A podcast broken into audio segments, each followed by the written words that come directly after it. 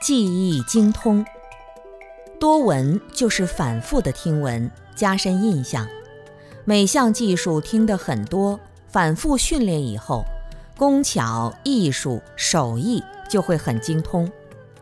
干一行就要把它干好，不能闭门造车，不听好的建议，不找老师指导，只管自己想半天。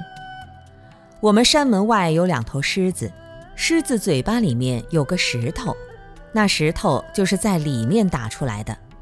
从前有个学徒跟师傅学打石狮子嘴巴里的那个石头，每次都是打着打着，就快打好的时候，石头就裂掉了。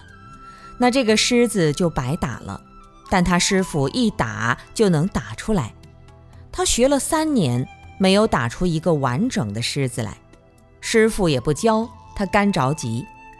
后来有一次，他师母过来送饭，看到这个徒弟一脸的苦恼，垂头丧气，就跟他说：“你抽抽烟就能打得出来了。”于是他就学他的师傅，师傅打他也打。师傅抽烟，他也抽烟。抽完以后，他就真的打出来了。这是什么道理？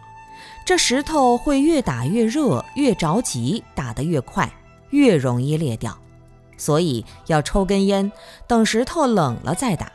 这就是休息的技巧。不懂得休息，就不懂得修行。不会休息，会把自己逼死掉了。有些人修行很轻松。照样生活，照样工作，也能学得很好。有些人一天到晚不睡觉，结果修成神经病，不正常了。这就像打石头一样，如果太着急了，反而让自己一点也不受用。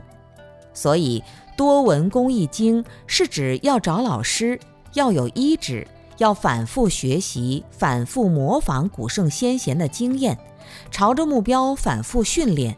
达成一个最好的状态。